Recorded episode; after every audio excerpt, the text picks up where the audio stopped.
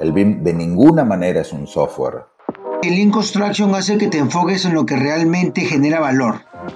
El BIM no existe si no hay primero una reducción de los recursos. Last Planner System es una metodología apuntalados en tecnología, se están redefiniendo los modelos de negocio. No hay límites una vez que empiezas ya a programar. Se ha visto la importancia de implantar Lean. Esta sigla de BIM ya ha evolucionado, y ha evolucionado bastante, ha evolucionado bastante. Hoy en el podcast de construedu.com. Construedu.com. ¿Qué es la inteligencia artificial? ¿Cómo se aplica en la construcción? ¿Cuáles son los retos en su desarrollo? En busca de las respuestas, tuvimos que ir virtualmente hasta Miami, Estados Unidos, y hablar con el arquitecto Valentín Noves, arquitecto, ex director para grandes empresas de Silicon Valley como Facebook, Tesla y Google, actualmente CEO y fundador de Evers, una empresa dedicada a proveer servicios de software para la industria de la construcción. El día de hoy, Valentín nos comentará todo sobre la inteligencia artificial en la construcción, su estado actual y perspectivas futuras. Bienvenidos al podcast de construedu.com. Construedu.com. Lugar donde se comparte información, conocimiento y experiencias sobre tecnología y tendencias del sector construcción. Hola, soy el ingeniero Davis Jara, parte del equipo de Construedu.com y en Construedu estamos convencidos que la tecnología y todo respecto a la construcción 4.0 es una oportunidad histórica para hacer de la construcción competitiva y digitalizada. En este podcast encontrarás conversaciones sobre temas tendencia como construcción 4.0, BIM, BDC, Lean Construction, IPD y mucho más de la mano de expertos de todas partes de habla hispana. Comencemos. Hola Valentín, bienvenido al podcast de Construido. Hola Davis, ¿cómo estás? Muy bien, muchísimas gracias por aceptarnos la invitación y creo que el día de hoy va a ser una plática de muchísimo valor. Para las personas que aún no te conocen, ¿quién es el arquitecto Valentín Noves? ¿A qué te dedicas y cómo así te iniciaste en el mundo de la inteligencia artificial? Es una buena pregunta y por ahí eh, me cuesta responderle inclusive hasta a mis colegas.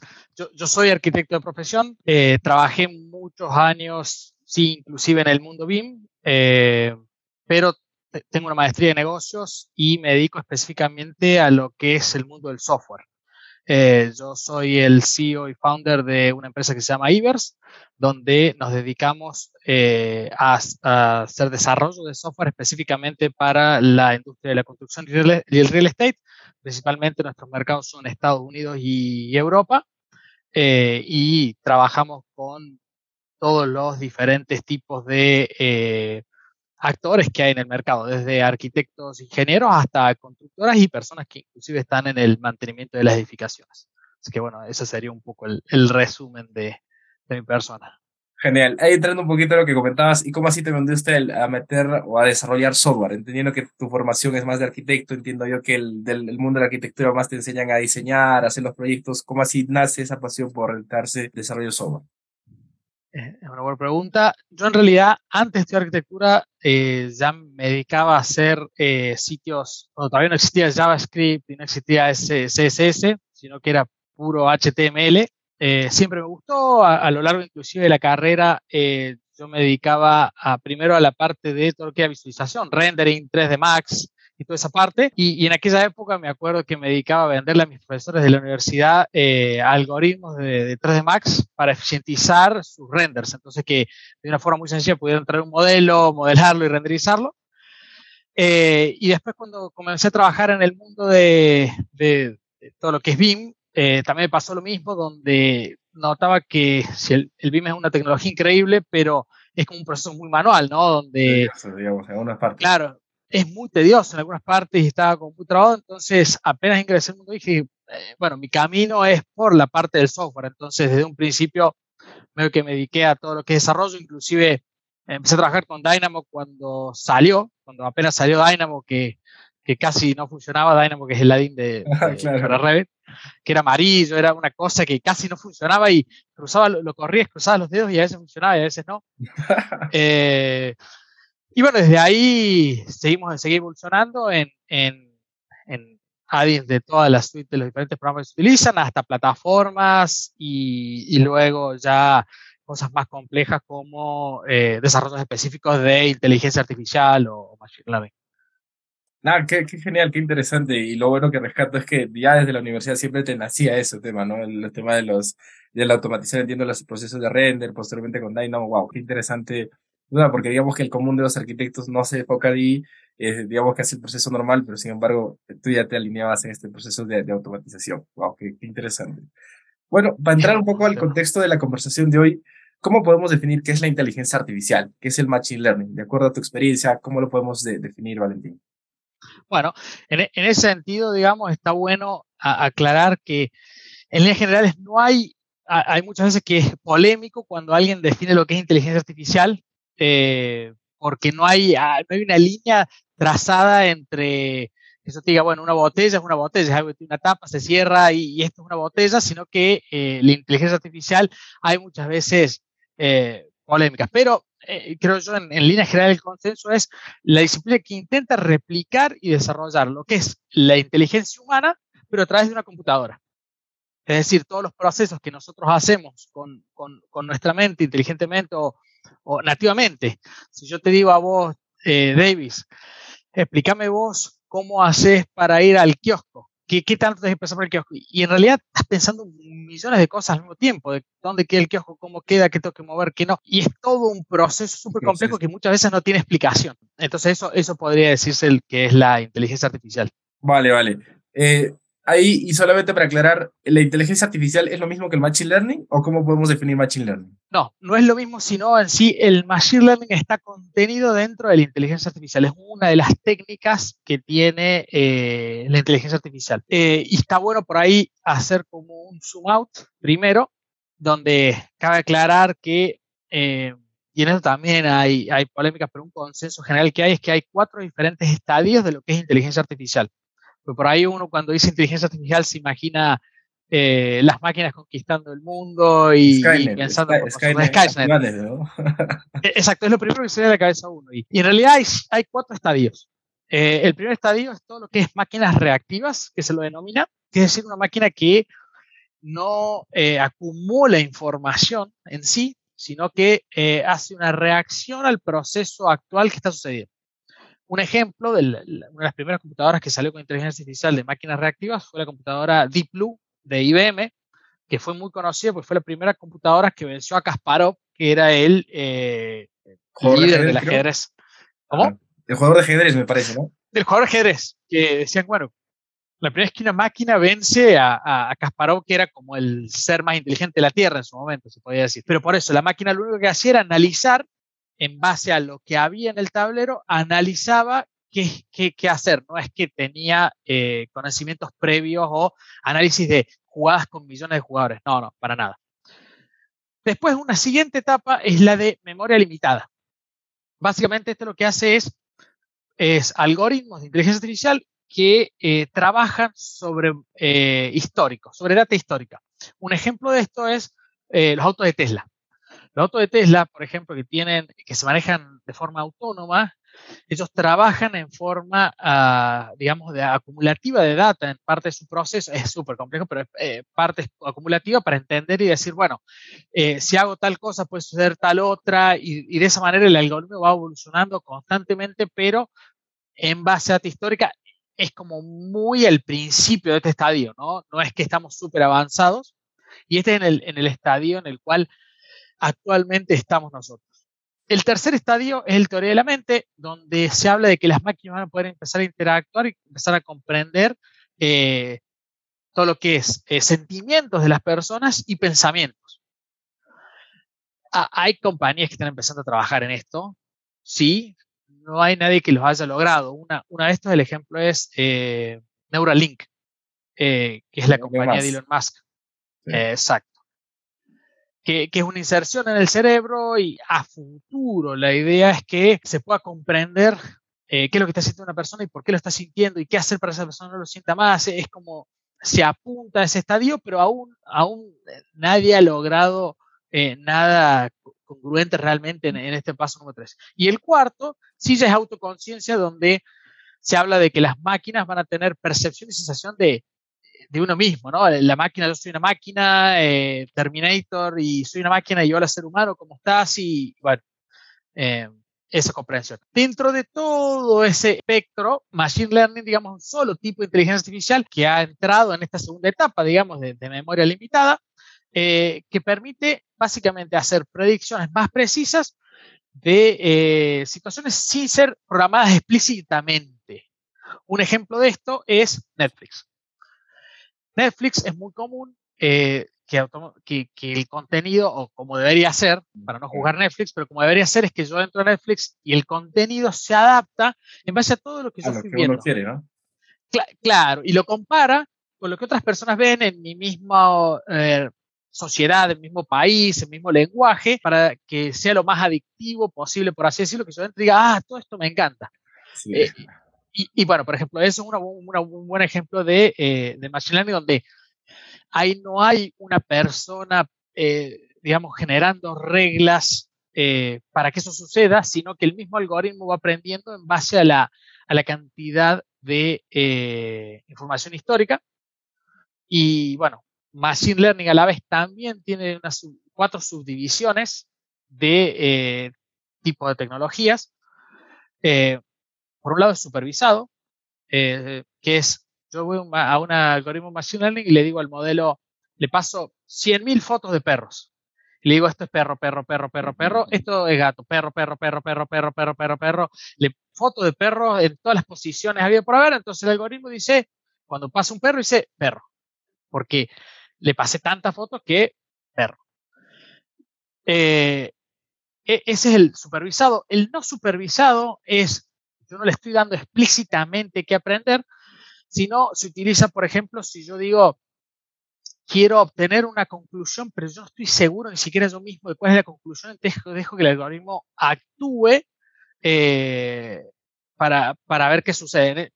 Hay algo que es un experimento muy bueno que hizo creo que Facebook fue que puso dos algoritmos no supervisados entre sí a hablar y tenían que hablar cada vez más eficientemente.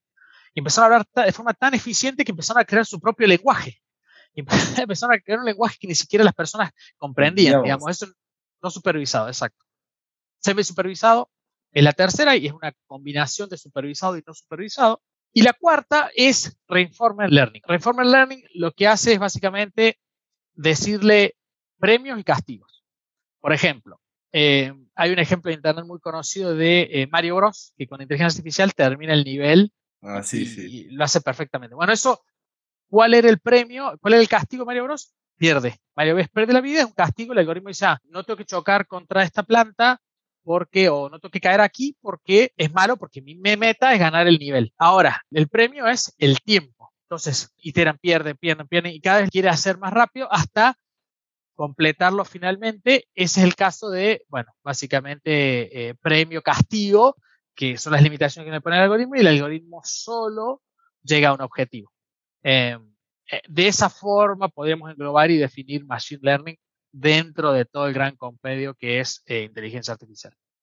Genial. Y mientras que estabas hablando, utilizaste un término, creo que se va a repetir mucho en la conversación, que tal vez vale la pena definirlo. Es, ¿Qué es exactamente un algoritmo? ¿Qué, ¿Cómo podemos definir este término que, entiendo que es muy necesario y es parte de, todo lo que estamos hablando al día de hoy?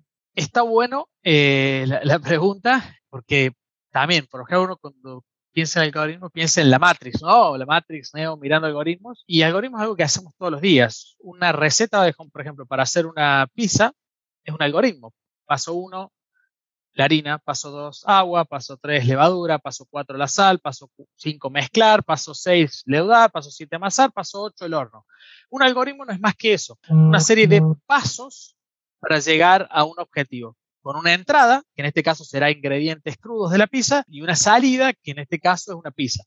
En código, un algoritmo podría ser sacar un porcentaje. Entra un número, yo quiero sacar siempre el, un porcentaje número 10, el 10% de algo. Bueno, la entrada es un número y la salida es el 10%, cuánto queda el 10% de ese número. Eso es un algoritmo, básicamente, Genial, lo explicaste la verdad muy sencillo para que, para que quede claro y espero que todas las personas que estén escuchando el, el, episodio pues les haya quedado bastante claro. Al final podemos ir un conjunto de pasos para lograr un determinado objetivo, ¿no? Ok, pasando un poco ya al tema, claramente ya entendemos el concepto de inteligencia artificial, quedó muy claro también los pasos que, que nos va comentando y entrando un poco ya a nuestra industria, la industria de la construcción, al día de hoy, ¿para qué y en qué cosas se, está empezando a aplicar la inteligencia artificial en la construcción? ¿Qué nos puedes comentar respecto a tu experiencia, Valentín? Bueno, en el caso de la construcción se está empezando a aplicar en, realidad en todo el ciclo de vida de la construcción. No, no, está masificado, no es algo que se utilice en gran medida, pero eh, hay ejemplos desde personas que están empezando a utilizar algoritmos para, eh, por ejemplo, la elección de un lote, de decir, bueno, ¿cuál es el lote que mayor retorno de inversión me va a dar a mí en mi ciudad para hacer la inversión? Hasta diseño. Eh, hay muchísimas obras desde Foster, Frank, bueno, Frank podemos decir que fue el primer precursor de lo que es inteligencia artificial o tecnología en la construcción. Eh, Frank Saja, Foster, hoy prácticamente todos los, los, estudios de arquitectura grandes a nivel global están utilizando algoritmos para solucionar diseños en general o soluciones más puntuales como por ejemplo el diseño de una fachada, hasta todo lo que es construcción en sí, el proceso de construcción y cómo hacerlo más eficiente, o por ejemplo startups que trabajan en la parte de ciudad, o inclusive hay startups que se están empezando a dedicar a lo que es el mantenimiento predictivo y, con una eficiencia muy alta de detectar, eh, por ejemplo, un, una máquina de aire acondicionado se va a romper en tanta cantidad de tiempo. Lleven la regla ya porque lo más probable es que suceda.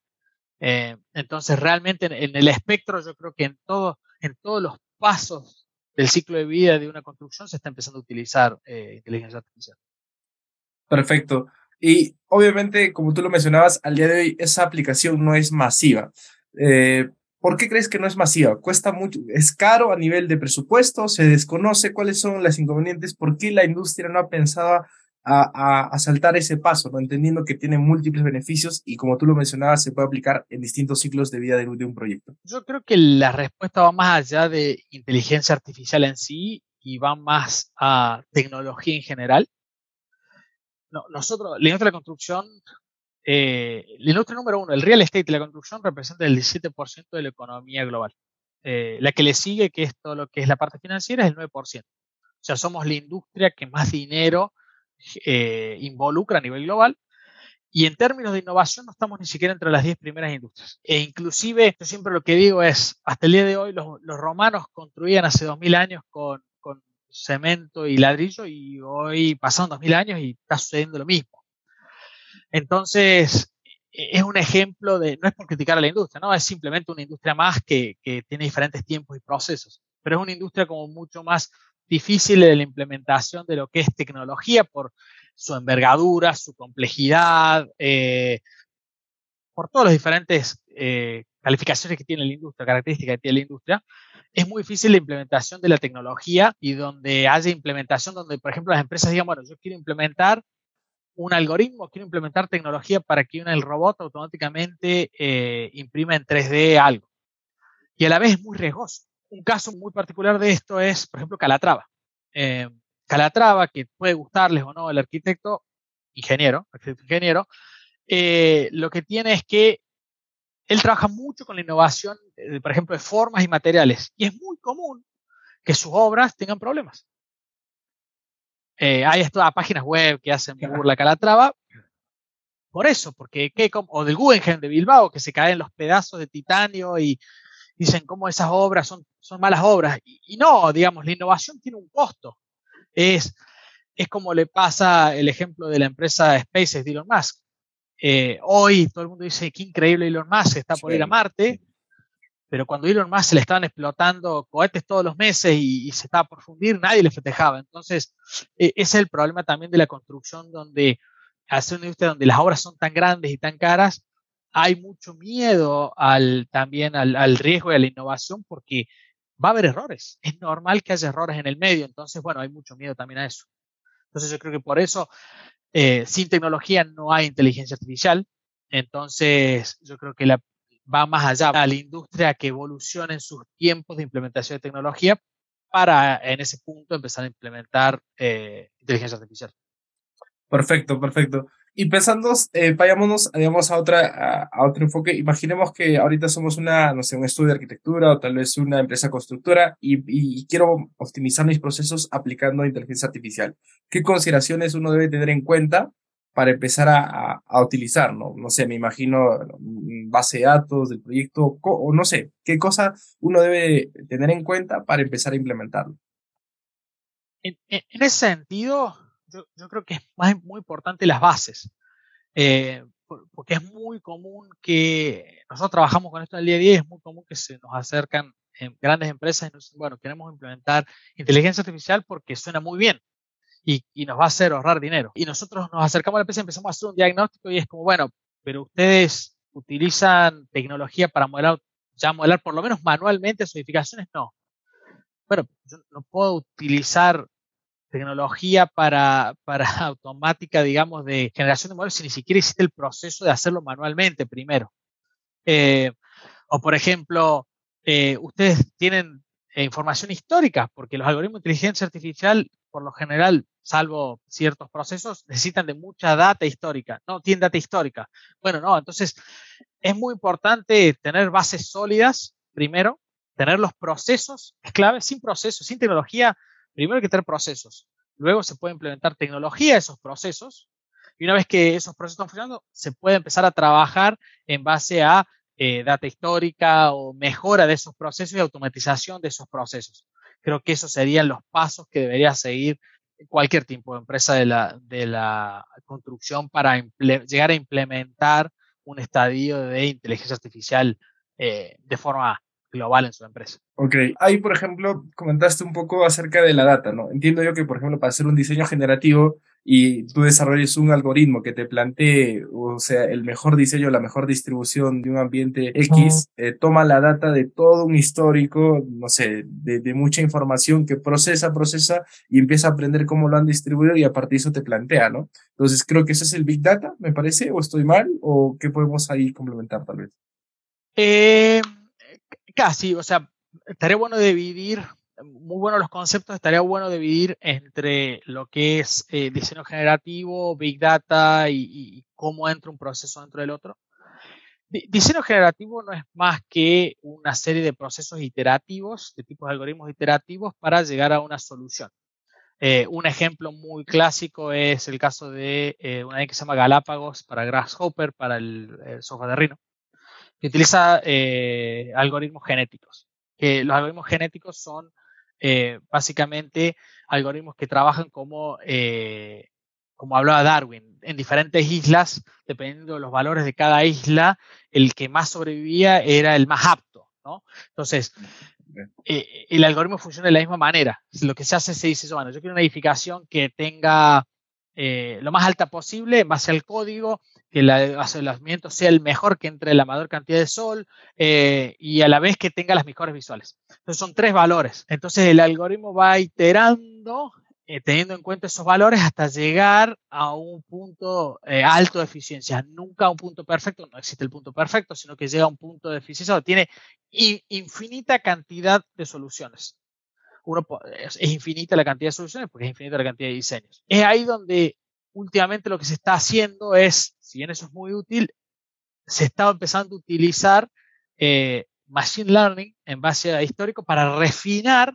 toda esa cantidad de, soluciones que hay para seleccionar la más eficiente en base al histórico, ya sea de la misma oficina, ya sea de los diferentes diseños que hay en la ciudad, ya sea base a lo que sea. Y eso histórico, por lo general sí viene de lo que se llama Big Data. Big Data es simplemente una cantidad monstruosa de información eh, que se da gracias a Internet, que, que, hay cientos de miles de fuentes y hay una acumulación gigante de información, entonces hay muchas fuentes de la misma. No quiere decir que tener mucha data sea data útil, ¿no? porque la data hay que procesarla, ordenarla y que sea data consistente. No necesariamente tener mucha data es bueno. Eh, pero bueno, esa sería la diferenciación que habría entre diseño generativo, eh, machine learning y big data. Y sí, construedo.com es la plataforma de educación online especializada en la construcción 4.0 que está formando a la nueva generación de profesionales de la ingeniería y la construcción con conocimiento de vanguardia. Suscríbete ahora y tendrás acceso a una gran cantidad de cursos, programas y especializaciones respecto a BIM, estructuras, Link Construction, programación y demás áreas de la construcción 4.0 de la mano de expertos de todas partes del mundo y potencia tu carrera profesional. Sigamos con el episodio. Genial. Entrando un poco ya a, temas prácticos, no sé si nos puedes comentar algunas experiencias en las cuales al día de hoy estás participando, que estés optimizando o por lo menos ayudando en este proceso de, no sé, de automatización, mejora, aplicando ya en, eh, algo relacionado a la industria que puedas compartir a la comunidad construida. Estamos trabajando en un par, muchas veces también está bueno aclarar que eh, muchas cosas no son necesarias utilizar inteligencia artificial, inclusive. O puedes hacer algo, una solución increíble sin necesariamente inteligencia artificial. Inclusive hay muchas startups que día dicen hacemos inteligencia artificial y no son más que una serie de algoritmos, que no es lo mismo. Pero sí, inteligencia artificial, podría nombrar tres proyectos en los que estamos trabajando. Eh, por un lado, estamos trabajando en una empresa de tendido eléctrico de, todo lo que es cable de fibra óptica para optimizar sus tendidos de manera de que sean de la forma más eficiente entre eh, diferentes data, data centers, entre diferentes data centers donde hay cientos de miles de cables, cómo eficientizar esos cables. Eh, también estamos trabajando con una empresa de todo lo que es IoT, que es Internet of Things, que es todo lo que es sensores inteligentes. Entonces nosotros lo que hacemos es, las personas suben un modelo BIM y nosotros con un algoritmo eh, automáticamente entendemos las relaciones entre las partes del tipo de edificación y sugerimos, bueno, sugerimos que, por ejemplo, acá debería ir una cámara, eh, acá debería ir un sensor, eh, acá debería ir este otro tipo de, elemento, o, acá, por ejemplo, debería ir paneles solares, o directamente si el, la superficie y la irradiación no es suficiente, directamente le decimos, no, no recomendamos paneles solares en este punto. entonces, bueno, utilizamos en ese punto. Y tercero es una empresa de Inglaterra con la que estamos trabajando que eh, lo estamos ayudando en base a es una empresa con miles de proyectos históricos. Entonces, la idea es que en base a cada uno de los proyectos, la logística y toda la planificación lo hace el algoritmo. Directamente uno carga un modelo, carga todas las tareas y, y, en base al histórico de qué funcionó, qué retrasó, qué no retrasó otras tareas o cuáles se pueden hacer en paralelo, la idea es que el algoritmo eh, cree la planeación y lo vaya actualizando en el tiempo. Estos son tres ejemplos eh, de cosas que estamos hoy nosotros trabajando.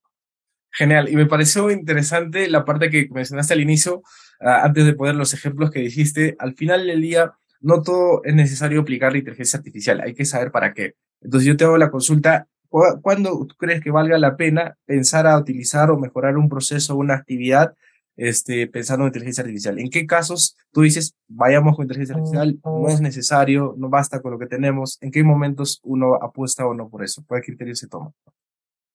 Yo creo que, eh, un poco como hablamos antes, es, yo no hablaría de inteligencia artificial si antes no tengo una base sólida de procesos, tecnología implementada, orden, y entender exactamente ¿qué es lo que quiero? La, inteligencia artificial tendría que aparecer no como una necesidad, es como si yo a vos te dijera, vamos a una obra y te digo, acá tenés un martillo. Vas a decir, che, pero Valentín, tenemos tornillos acá, no usamos clavos. Acá tenés un martillo, tenés que usar el martillo para la obra.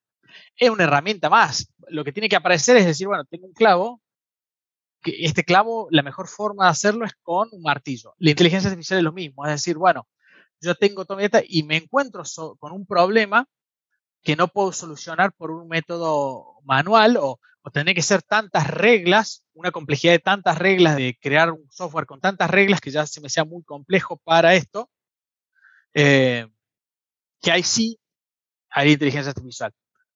Un ejemplo concreto es, por ejemplo, un cliente que hace puertas. Nos dijo, a mí los arquitectos me mandan planos y yo lo que necesito hacer es contar la cantidad de puertas, los tipos de puertas y darle un presupuesto. Nosotros vimos los PDF y la verdad que el dibujo de puertas por ahí variaba un poco.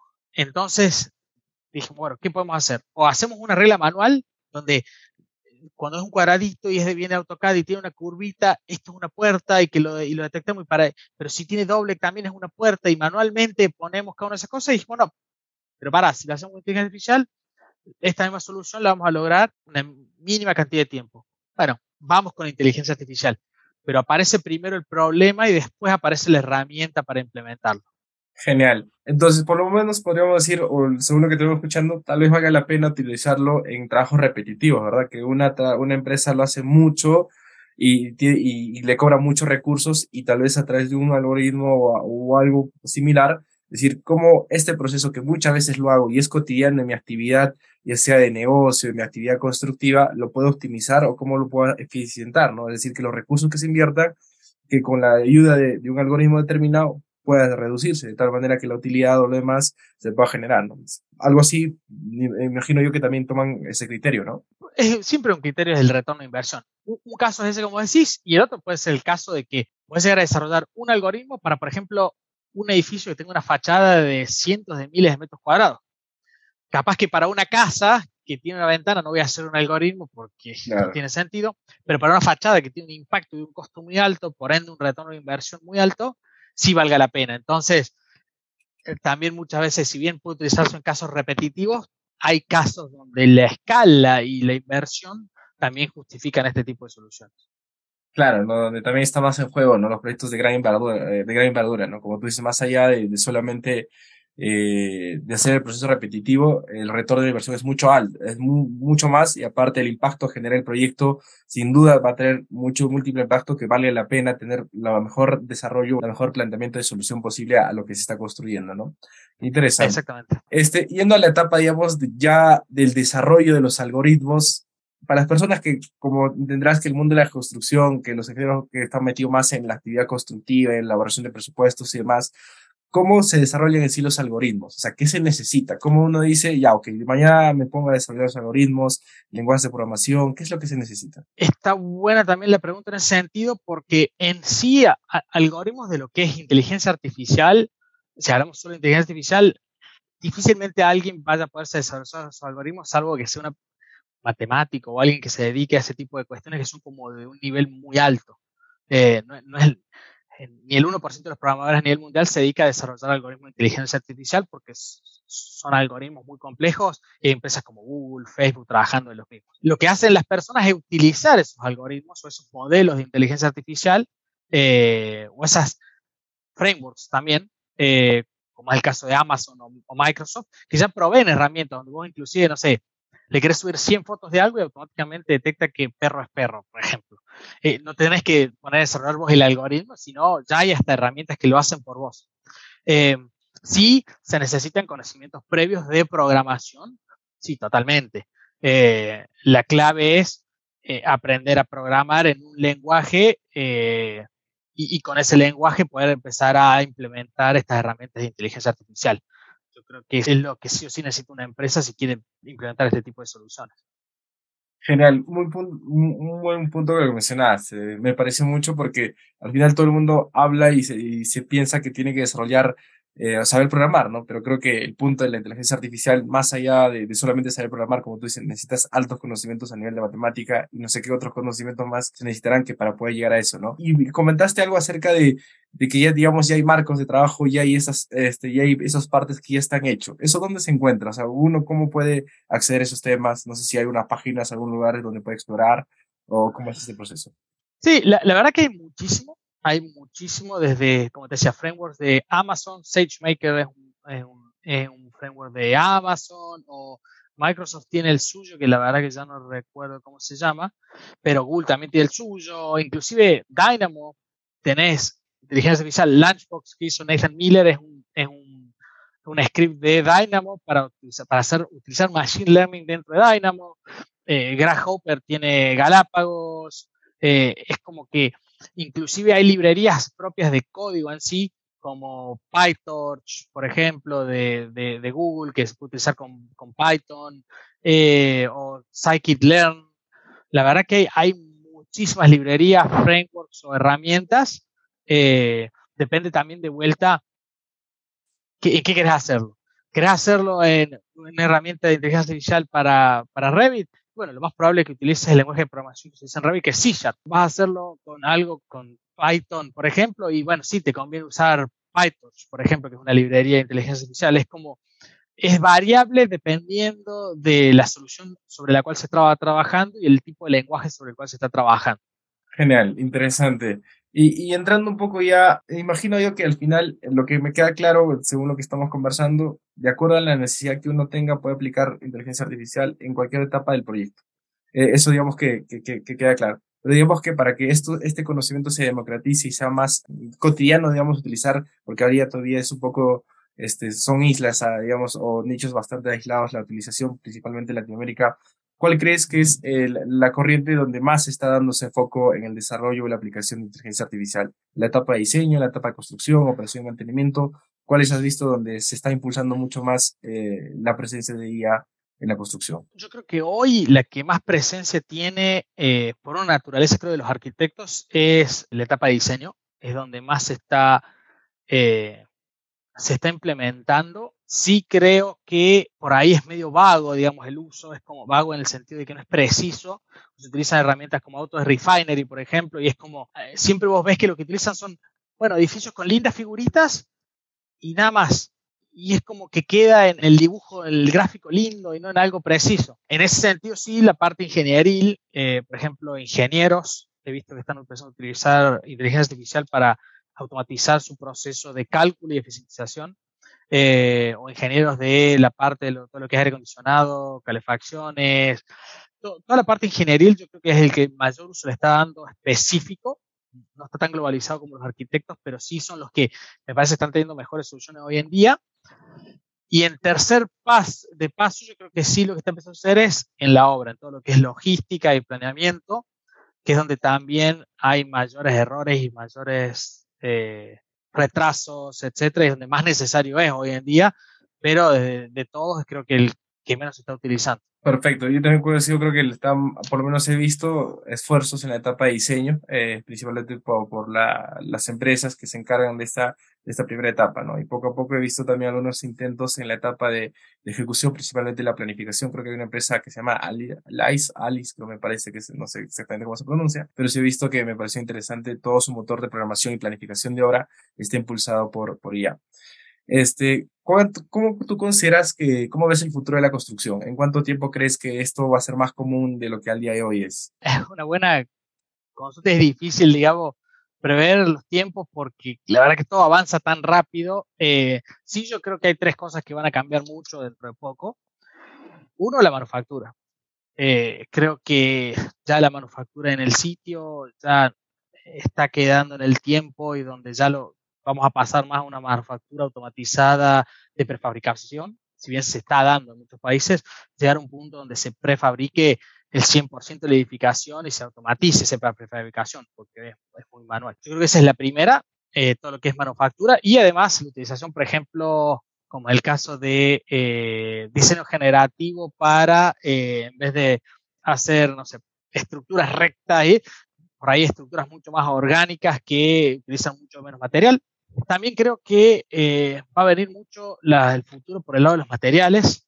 Eh, hay muchas startups trabajando en todo lo que es, eh, viene también de la mano del software, de, de, los diferentes materiales y ya dejar de utilizar concreto, siempre concreto, que es muy contaminante o muy caro de producir, sino que cada vez se está yendo hacia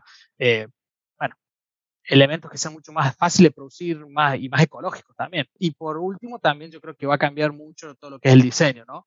Eh, hoy seguimos produciendo edificios que son cajas cuadradas, igual que hace 100 años. Eh, yo creo que cada vez se va a llevar más, eh, estos algoritmos van a llevar mucho más a edificaciones mucho más orgánicas o edificaciones que respeten mucho más lo que es el medio ambiente y que sea mucho más sustentable lo que eh, es ahora, ¿no? Que la industria es una de las más contaminantes a nivel global y, claramente tiene que cambiar eso. Genial, y me parece muy interesante la visión que tienes. Eh, ¿Tú crees que de acuerdo a tu perspectiva, tú que ya has iniciado, te, formaste como arquitecto, ya estás metido más, creo yo, en el tema del desarrollo, de, programación, de programas, este, para, para dar soluciones a la industria ese, ¿crees que los ingenieros, los arquitectos deben saber programar mínimamente o no lo consideras necesario? ¿Cómo es desde tu perspectiva?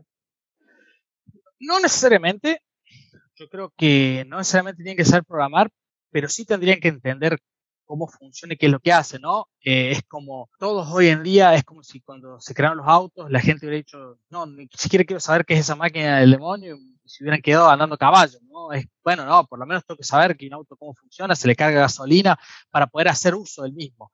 No necesariamente creo que todos los arquitectos y ingenieros tendrían que saber programar, eh, me gustaría, sí, te soy sincero, pero no creo que, que la mayoría lo necesite, pero sí por lo menos entender para poder trabajar con otros profesionales que sí programen. Entonces, eh, oh, nosotros lo vemos en el día a día y muchas veces muchos profesionales ni siquiera saben expresar y cuesta llenar ese gap, ese espacio que hay entre la programación y la construcción.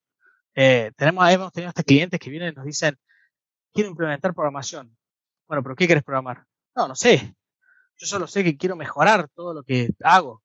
Y por ahí escuché que la programación me puede ayudar y por eso quiere, imagino, o algo así. E, exacto. Entonces, eh, si bien, por ejemplo, nosotros en, nuestra empresa hacemos ese rol y entendemos una parte y la otra, pero necesitamos que ya las empresas y los, los, los, profesores naturalmente ya salgan de las universidades entendiendo por lo menos de qué se trata y en qué los puede beneficiar. Perfecto. Bueno, creo que coincidimos, ¿no? La idea tampoco es que uno sea especialista, pero mínimamente pueda entender de qué va para que lo pueda sacar el máximo provecho, no pueda conectar ese mundo que creo yo eh, por mucho tiempo ha estado aislado lo que es el mundo de la construcción, todo lo que es la industria AC respecto al avance tecnológico y esa parte que siempre hemos estado separados nos ha hecho quedar atrás. Por ese desconocimiento es que no hemos aplicado mucho de tecnología en los procesos, nos hemos quedado con procesos manuales, procesos mecánicos que nos han arrastrado y, y qué genial que tenga la visión porque de nuestro lado también tenemos eso, llevarle ese conocimiento para que por lo menos tengan de, qué va, entienden de qué va y en un momento cuestionarse cómo aplicando esto puedo optimizar este proceso de la construcción y pues colaborar y tener mejores resultados, ¿no? Proyectos de construcción eh, al final del día más eficientes. Bueno, estamos llegando a la parte final del podcast. Creo que está siendo muy interesante, pero por temas del formato lo vamos a dejar ahí. No sin antes consultarte las siguientes consultas. ¿Tú qué recomendarías para esos profesionales que están iniciándose en el mundo de la ingeniería y la arquitectura? Bajo tu experiencia, ¿qué es lo que te ha servido y qué les podría recomendar eh, a estos nuevos profesionales que se están formando? Yo más que recomendar libros o videos o cosas o podcasts, lo que más me gustaría recomendar es mirar otras industrias.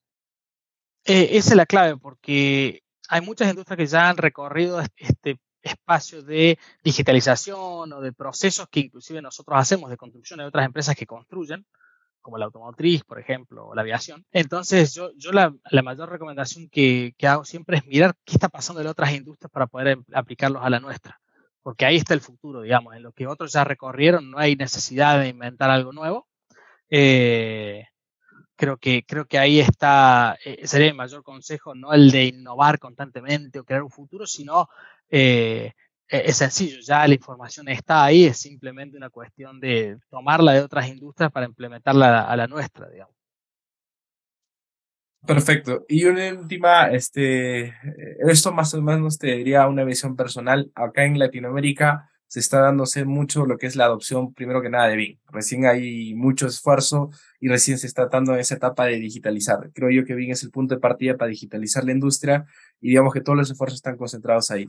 A partir de eso, tú que ya estás en otros contextos que entiendo que están más desarrollados, ¿qué podrías recomendar a los profesionales? ¿Qué, este, más allá de BIM, ¿qué es lo que deberían ver? ¿Qué es lo que deberían explorar? Primero que nada, igual, si ya están haciendo BIM, la verdad que es el camino correcto porque es empezar a digitalizar los procesos y, están en el, camino, en el camino correcto. Eh, yo, creo que el siguiente paso después de la implementación de digitalización es la automatización. Entonces, el siguiente consejo sería o, que tengan alianzas comerciales con empresas que eh, desarrollen o, que contraten profesionales que, que, sepan desarrollar y que puedan ayudarles a mejorar sus procesos o que los creen también. Hay muchos profesionales que tienen la capacidad, pero nunca se les ha dado la oportunidad en, estudios de abrir las puertas y decir, bueno, mira, eh, te vamos a capacitar en esta maestría de eh, desarrollo de software o, o, en inteligencia artificial o de lo que sea. Eh, entonces yo creo que es puesta por ahí también que estas empresas hagan esa inversión, pero yo que por ahí trabajo con empresas que ya están haciendo esa inversión, es un retorno de inversión que es como el BIM. Uno que lo, los que lo hacen al principio cuesta y es una pérdida al principio, pero una vez que esté implementado, eh, los beneficios son tan grandes que vale la pena. Lo mismo es con el mismo proceso con la parte de automatización, exactamente el mismo. Genial. Entonces, lo que rescato al final ya, más allá de BIM, o el siguiente paso bien es la automatización. Entonces, ahí, y a las personas que nos están escuchando el podcast, por darle mucho foco, no se centren mucho en BIM, sé que el modelo es genial, la digitalización es genial, pero no solamente ahí termina el tema, sino vayamos a ver más lo que es la automatización y demás. Bueno, Valentín, creo que es una plática de muchísimo valor. Gracias por tu tiempo y te cedo las últimas palabras para poder cerrar el podcast. Ah, y también pedirte tus contactos, tal vez si, si nos puedas compartir alguien que quiera profundizar más, que quiera saber más o simple y sencillamente te quiera seguir los pasos que viene trabajando tu empresa y demás, ¿dónde te podemos contactar? La verdad que muchas gracias a vos. La verdad que fue muy, muy amena la charla y por último dejarles, además de mis datos personales, es que no tengan miedo, la verdad que está todo por hacerse en lo que es el mundo de la construcción, entonces no tengan miedo en trabajar en la parte tecnológica que, vale la pena y en, innovar. Y mis datos personales son, en, Twitter me pueden seguir como, como Vale Noves, eh, si no, mi LinkedIn es Noves Valentín. Y si no, pueden contactarme a, mi email que es eh, bcortanoves, arroba e-verse.com. Genial, Valentín. Muchísimas gracias por tu tiempo y pues nada, eh, gracias por todo. Con gusto. Hasta luego, Davis. Bueno, con eso concluye la participación del arquitecto Valentín Noves. Creo que es una plática de muchísimo valor y espero que si estás escuchando el podcast que te haya abierto la mente para pues seguir aprendiendo un poco más de esto, empezar a automatizar tus procesos y no cerrarte en el mundo BIM. BIM es genial, pero claramente hay un mundo detrás que es vale la pena darle una vuelta y, explorar para que seas líder de la industria. Si te ha gustado el podcast, por favor, comparte el episodio, comparte a tu colega, compañero de trabajo, amigo y demás y nos estamos escuchando en unas semanas. Chau, chau. Gracias por escuchar un episodio más del podcast de Construedu, el podcast que te trae las últimas tecnologías y tendencias del sector construcción. Encuentra todas nuestras entrevistas en www.construedu.com y en nuestros canales de YouTube, Instagram, LinkedIn y Facebook. Si te fue útil, déjanos una reseña en Spotify y en Apple Podcast y comparte el episodio. Nos escuchamos en unas semanas. Chau, chau. chau.